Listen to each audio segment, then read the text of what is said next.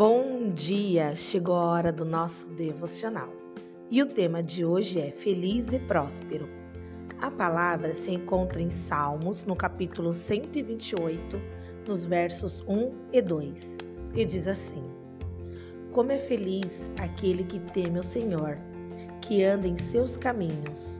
Você desfrutará o fruto de seu trabalho, será feliz e próspero. Amém? Veja só, ser feliz e próspero não tem a ver apenas com provisão material, viu? A verdadeira prosperidade inclui um bem-estar geral, resultante da intimidade com Deus e das bênçãos que ela proporciona. Veja como Deus zela por seu bem-estar. Primeiro, ele responde às suas orações.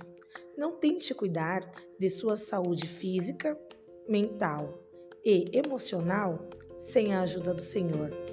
Ore sobre todos os aspectos desse cuidado.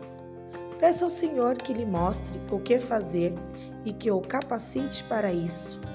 Peça a Ele que o ajude a permanecer saudável. Segundo, Ele opera milagres. Isso mesmo, é Jesus quem cura e Ele realizará milagres de cura em todas as áreas de sua vida em resposta às suas orações. Terceiro, ele dá um coração cheio de paz. A paz vem de Deus e você deve buscá-la. Ela exerce grande influência sobre sua saúde geral. Peça ao Senhor que o ensine a viver em paz e na paz que ele dá. Confie em Deus.